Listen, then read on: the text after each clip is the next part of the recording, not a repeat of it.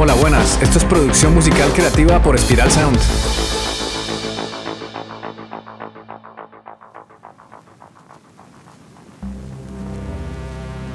Cuando nos enfrentamos a la hoja en blanco, a las partituras vacías o a la DAW vacía, nos da una sensación de impotencia, como que no somos nada ni nadie y a veces puede ser costoso superar esa etapa. Hola, soy Ciro Galvis y hoy vamos a hablar de un tema serio. La inspiración es una mentira y cómo puedes componer una canción desde cero para que suenes profesional y logres impactar con tu música a millones de personas. Hace unos años, cuando yo trataba de componer una canción desde cero, me pasaba como si me envolviera un trapo mojado que poco a poco va absorbiendo el oxígeno hasta intentar ahogarme. Me sentía frustrado, muy de bajón, como si fuera una colilla de cigarrillo pisoteada, y todo cambió cuando comencé a formarme en producción musical y comencé a entender cómo podía romper esa inercia del papel en blanco. Cuando decidí formarme fue cuando me voló la peluca, como dicen en Argentina. Fue en ese momento que comencé a entenderlo todo y comencé a construir mi propio método de composición. Lo que yo suelo hacer es comenzar a tocar algún instrumento como para ir calentando, ir poniéndome listo para producir. Entonces le doy a la guitarrita o al piano y luego comienza a probar con acordes. Si sabes algo de teoría musical, pues va a ser mucho más fácil comenzar a crear algo que funciona. Si no, pues igual te tardarás más tiempo porque te tiene que coger la inspiración, entre comillas. Pero déjame que te cuente algo. La inspiración es una mentira. La inspiración es una excusa que nos ponemos para evitar sentarnos y comenzar a producir música. Creemos que tenemos que inspirarnos para comenzar a crear, y eso es falso. Lo que realmente ocurre es que nos inspiramos mientras ya vamos creando, pero tenemos que dar el paso, tenemos que ponernos en la tarea de componer.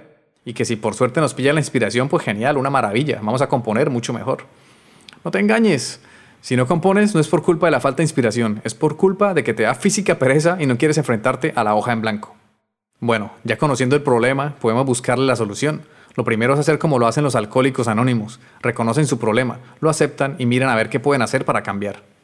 Pues nos toca hacer algo parecido. Primero tenemos que aceptar que nos estamos mintiendo en la cara con eso en la inspiración, y una vez que reconocemos el problema, pues podemos ver qué alternativas tenemos para resolverlo.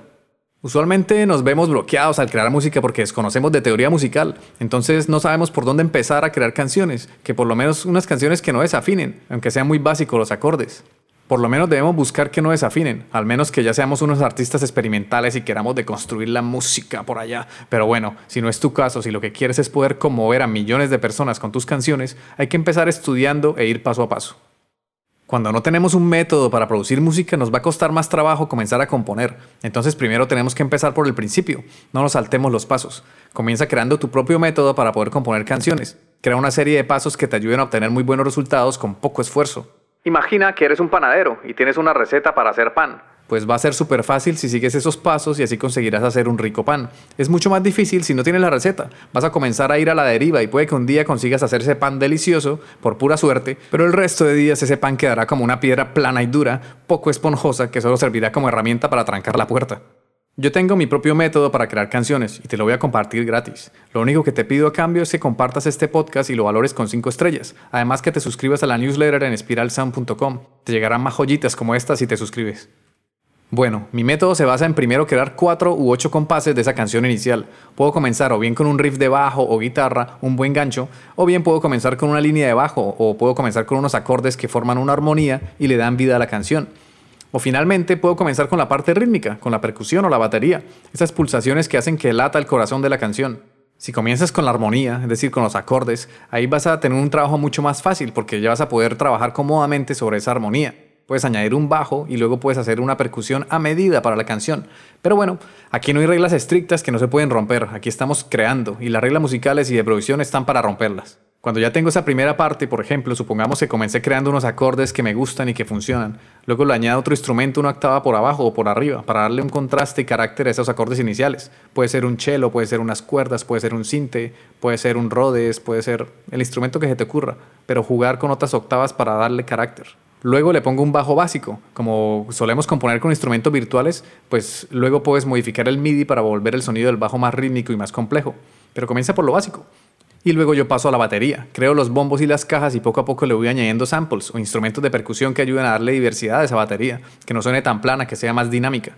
Por ahora ni se me pasa por la cabeza la melodía principal, porque aquí la idea es que vamos a hacer una canción instrumental para dejarle hueco a la melodía, vamos a dejarle un espacio a la melodía, ya veremos más adelante.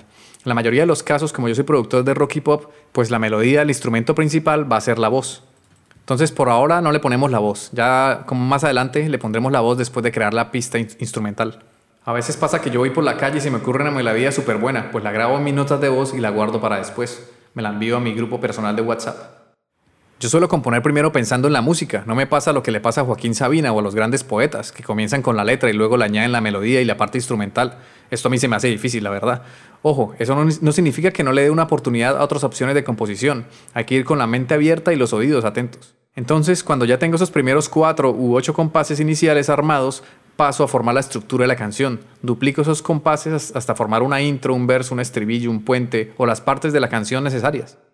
Y luego viene aquí algo chévere e importante, que es quitar elementos. Por ejemplo, si voy a hacer una intro, pues quito la batería y percusión y dejo solo el bajo con los acordes de guitarra. Y luego a medida que la canción se va desarrollando, pues le añado elementos. O mejor dicho, dejo los elementos que ya creé en los primeros cuatro compases. Usualmente voy a dejar sonando todos los elementos en el estribillo, que es la parte más rompedora y la que tiene más vida, pero de nuevo, todo depende de la canción y de las emociones que quiero transmitir, porque a lo mejor el estribillo puede ser una parte más apagadita. Todo depende, es muy relativo. A veces es mejor quitar elementos que añadirlos. Eso se llama minimalismo. Me gusta jugar con eso de ir quitando instrumentos, de generar tensiones, de crear silencios que vuelven mucho más dinámica la canción y hace que suene más profesional. Y también más interesante porque no vamos a querer aburrir a nuestros oyentes. Y justamente para eso hay que tener en cuenta también las transiciones entre las partes de tu canción. Es muy útil añadir platos o breaks de batería o silencios para enfatizar las transiciones de cada parte de tu canción. Si nos ponemos creativos podemos añadir como transición el sonido de un sintetizador, o un efecto de sonido, o un plato invertido. De esos que suenan...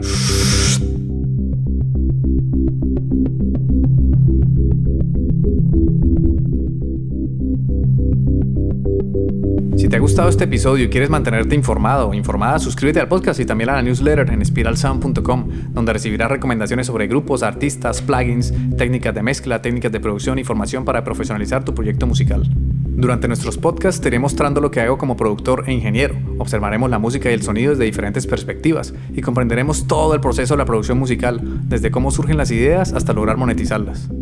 Como lo hemos venido trabajando, recordemos los 7 pasos ordenados para que consigas mejorar tus resultados como artista independiente, grupo, productor o sello independiente.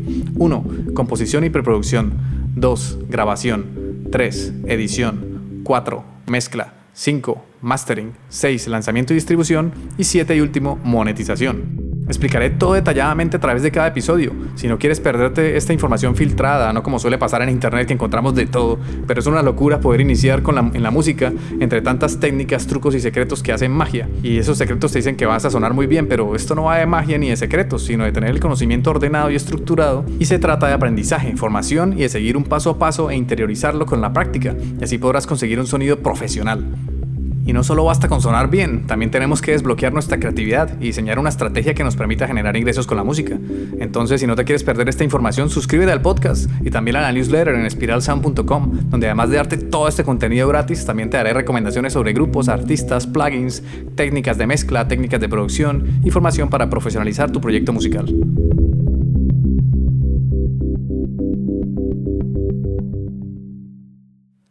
Volviendo a lo que estábamos hablando, bueno, si puedes coger lápiz y papel, llegó el momento de apuntar. Ahí te van los 7 pasos que utilizo, mi método para componer una canción profesional desde cero.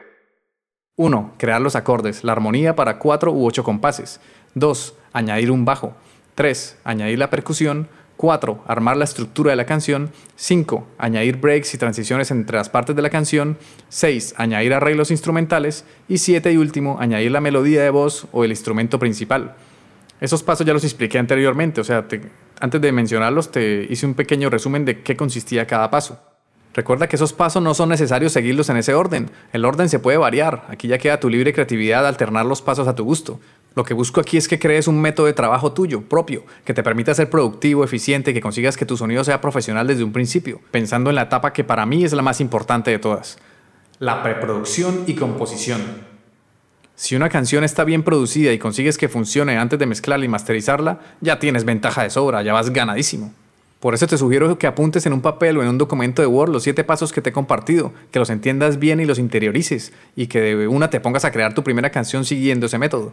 Si estás escuchando este podcast, estoy seguro que es porque quieres mejorar y aprender, que entiendes que tu música puede subir de nivel. Entonces hay que hacer la tarea que te dejo hoy. Interioriza ese método de composición y ponlo a prueba. La mejor manera de ponerlo a prueba es componiendo. Dale, termina de escuchar este podcast y ponte a componer.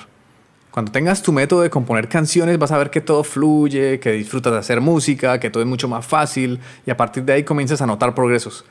Cuando ya tengas tu canción creada y si quieres un poco de orientación o feedback, me la puedes enviar a mi correo ciro.espiralsound.com. Con gusto te ayudaré y te daré tips que ayudarán a mejorarla y que suene bien pro. Ciro se escribe con C, C-I-R-O. También te puedo ayudar a mezclarla y masterizarla, así que envíame el correo, contáctame en el Instagram de Spiral Sound, que es espiral-sound. Y bueno, ya para terminar, recuerda el tema importante aquí. ¿Por qué haces música? Mi respuesta es que yo hago música porque quiero disfrutar y pasarlo bien, porque quiero ayudar a las personas a conectar con emociones y palabras que les hagan sentir bien, porque quiero que se diviertan y, ¿por qué no? Quiero que a veces se pongan a pensar y a filosofar sobre cosas varias de la vida. Entonces esa vaina de la inspiración es puro cuento, es un autoengaño, la inspiración es para los perezosos o también para quienes nos falta conocimiento. Sí, me incluyo ahí porque me considero más aprendiz que maestro y me di cuenta que de ese error que estaba cometiendo con respecto a la inspiración y por eso me puse en la tarea de educarme y de mejorar como productor e ingeniero. Como te he dicho en este y en otros podcasts, todo se basa en la educación. Cuando tenemos alguna dificultad, la mejor forma para resolverla es analizando y formándonos para obtener mejores resultados.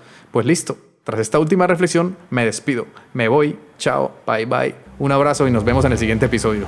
Bye. Este podcast ha sido realizado en el estudio de Spiral Sound Puedes escuchar todos los episodios en Spotify, iBox, Apple Podcasts o en tu aplicación de podcast favorita. Encuentra contenido adicional en spiralsound.com. Te habla Ciro Galvis. Gracias por escucharnos, por dejar tus valoraciones de 5 estrellas y por compartir este contenido, porque así ayudas a fortalecer la cultura.